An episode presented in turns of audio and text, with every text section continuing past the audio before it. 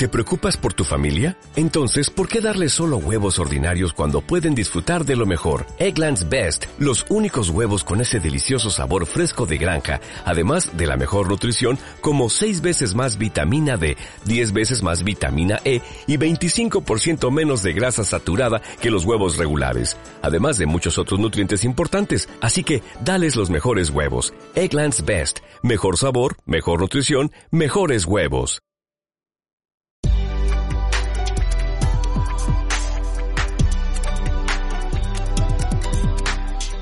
Bienvenido al episodio 225 del podcast Aventuras sobre dos ruedas de chelaglobe.com, donde hablamos sobre actualidad, trucos, tecnología y aventuras sobre dos ruedas en bici. Soy Jorge Toledo y hoy te voy a hablar sobre por qué se entrena con lo que se compite o se compite con lo que se entrena. Antes de eso te voy a comentar los otros contenidos que hemos creado para ti esta semana para que no te los pierdas. En YouTube hemos publicado un short sobre cómo utilizar el bloqueo de la horquilla si es que eh, pues no sabes exactamente cuándo es el mejor momento de hacerlo, pues ahí te doy unos consejitos rápidos en menos de un minuto en el cual lo vas a descubrir. También hemos sacado un nuevo vídeo que ha tenido bastante aceptación en el que te cuento el cambio radical que puede dar tu bicicleta, sea de la, de la modalidad que sea, por tan solo 100 euros. Así que ese no te lo pierdas porque está teniendo bastante, bastante aceptación y un montón de comentarios. Y también comentarte que en el canal de emprendimiento en chelaclo.com barra emprendedores lo podrás ver, eh, te, te cuento un por qué debemos valorar muchísimo nuestro tiempo, ya no solo por temas de emprendimiento, sino en nuestra vida en general. Ese, ese no te lo puedes perder, aunque no seas emprendedor ni pretendas serlo. También comentarte, nos ha llegado por fin una colaboración con las navajas suizas Victorinox, es decir, eh, mandamos a fabricar a Suiza unas navajitas chiquititas con, con Chela Glow, con el símbolo de la bicicleta y de Victorinox también, pues que puedes llevar incluso dentro del avión, ya que la hoja de la navaja mide menos de 60 milímetros y por lo tanto no es considerado un cuchillo. Sin embargo, si tenemos estas tijeritas o lima, destornillador plano, pinzas y pues este pequeño cuchillito abre cartas que nos sirve, por ejemplo, para abrir paquetes que tanto nos están llegando estos días a casa. Eh, y por último, comentarte y recordarte que puedes enviarme tu bicicleta para que salga en el canal de YouTube en chelacro.com barra mi bicicleta y ahí pues ya te damos las instrucciones para que nos envíes la foto y que la bicicleta tuya pues aparezca en el canal de YouTube en uno de los próximos vídeos. Eh, bueno, si te parece, vamos a hablar del tema de hoy, de por qué se entrena con lo que se compite.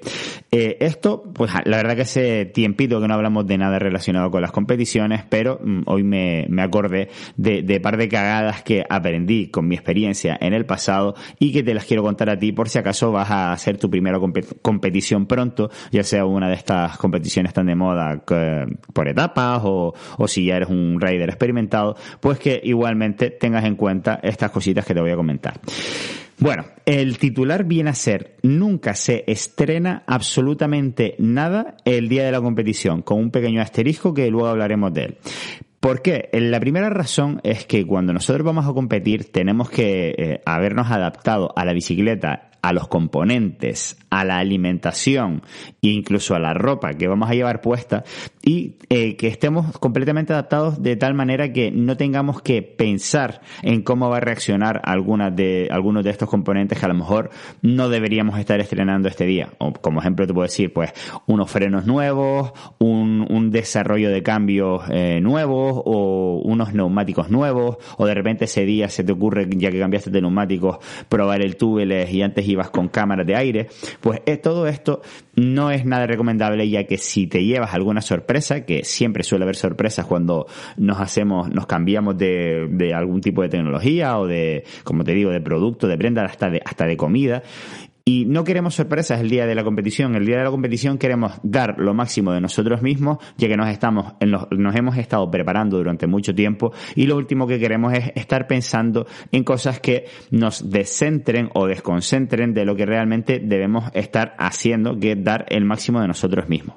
Eh, hay numerosas, eh, numerosos ejemplos que te puedo dar de, de errores con, de, de, este estilo, ¿vale? Eh, como te digo, de repente cambiarle las pastillas de freno el día antes de la competición porque estaban gastadas y no haberlas rodado lo suficiente para que el freno realmente frenara y de repente hacer la primera manga de competición de un descenso y que hasta la mitad del descenso la bicicleta no frenase bien, cuando se supone que debemos estar, por ejemplo, apurando al máximo la frenada. Otra cosa eh, sería, por ejemplo, cuando cambiamos y ponemos neumáticos nuevos específicamente para la competición. Esto sí es algo que hacía yo, pues prácticamente en todas las competiciones eh, que hacía, sobre todo en las nacionales, pues le montaba neumáticos nuevos. Pero los neumáticos nuevos que le montaba, en primer lugar, eran exactamente los mismos que le acababa de quitar. Es decir, si yo ya estoy acostumbrado o he decidido que voy a montar unos neumáticos para un descenso en particular, o para un enduro en particular, o para un XC en particular, obviamente los entrenamientos anteriores que tú has hecho en ese circuito deben haber sido en, perdón, con los neumáticos que vas a competir. Pero si lo vas a cambiar y ponerlos completamente nuevos, que no sé si de esto ya te he comentado en algún podcast anterior, que a mí me daba muchísima confianza en que obviamente estaban en perfecto estado porque eran nuevos y tenían el máximo agarre posible, pues me hacía ir todavía más rápido de lo que había entrenado porque confiaba en que esos neumáticos eran completamente, completamente nuevos. Pero claro, ¿qué es lo que pasa? Que te estoy diciendo en este podcast que no se pueden estrenar las cosas en competición. Entonces, ¿qué es lo que hacía?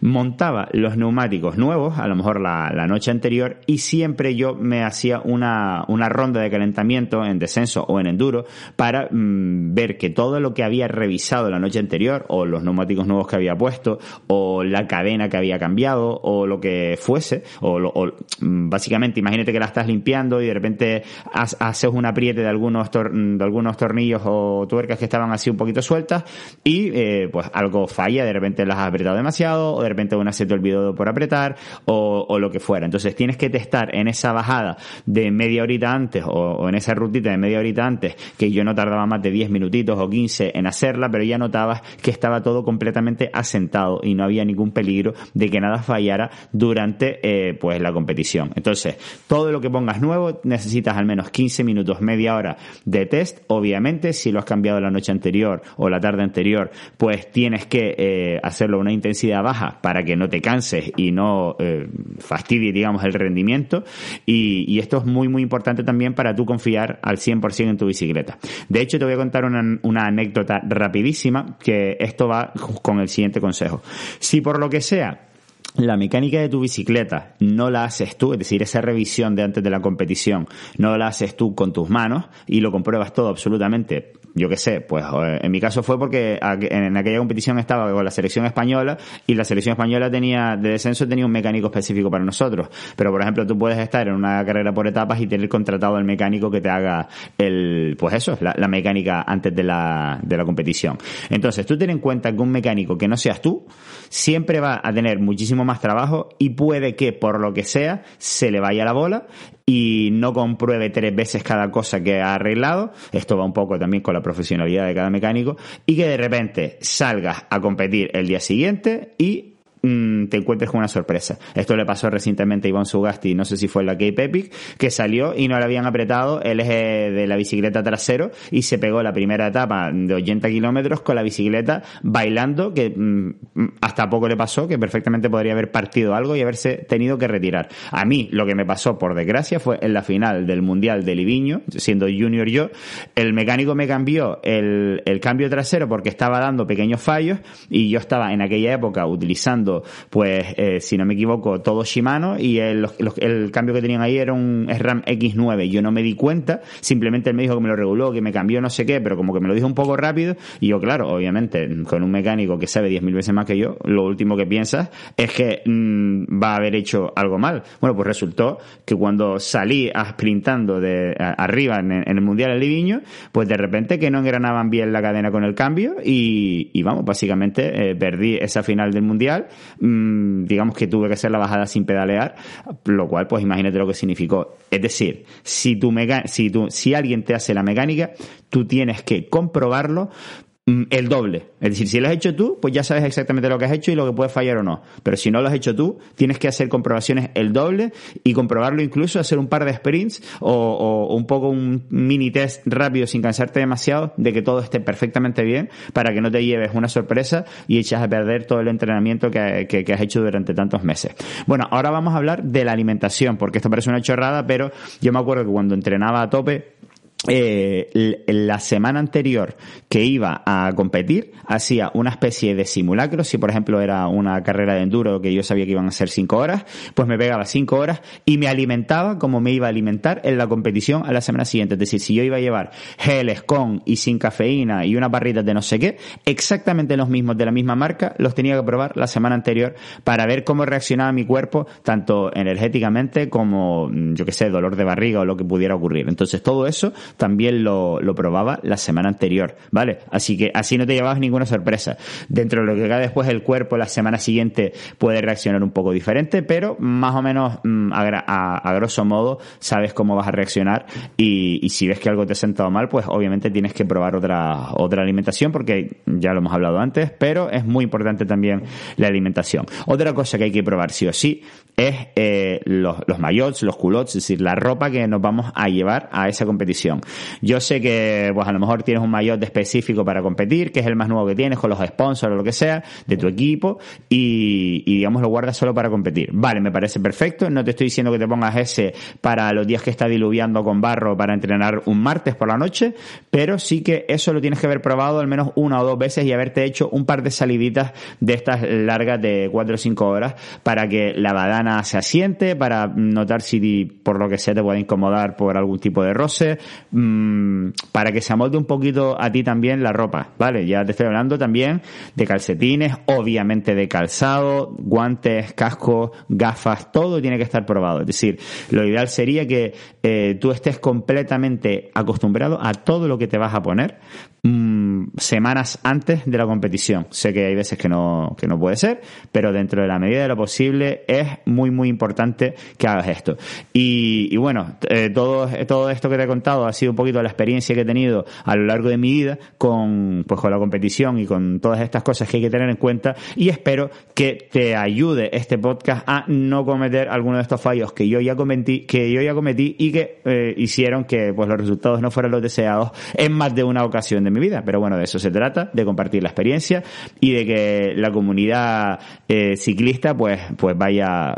siendo más feliz y disfrutando más de las bicicletas y, ¿por qué no?, haciendo mejores resultados en sus competiciones. Eh, muchas gracias a todos a los que han comprado estas semanas los regalitos de Navidades y de Reyes y tal en chelaclo.com. Recuerden que pueden usar el cupón podcast10 para obtener un 10% de descuento en todos los productos de Chelaclo que tenemos para ti, incluida la navajita de Victorinox, que es un regalo guapísimo del cual no te vas a separar en tu vida. Así que hasta la próxima semana, puntal.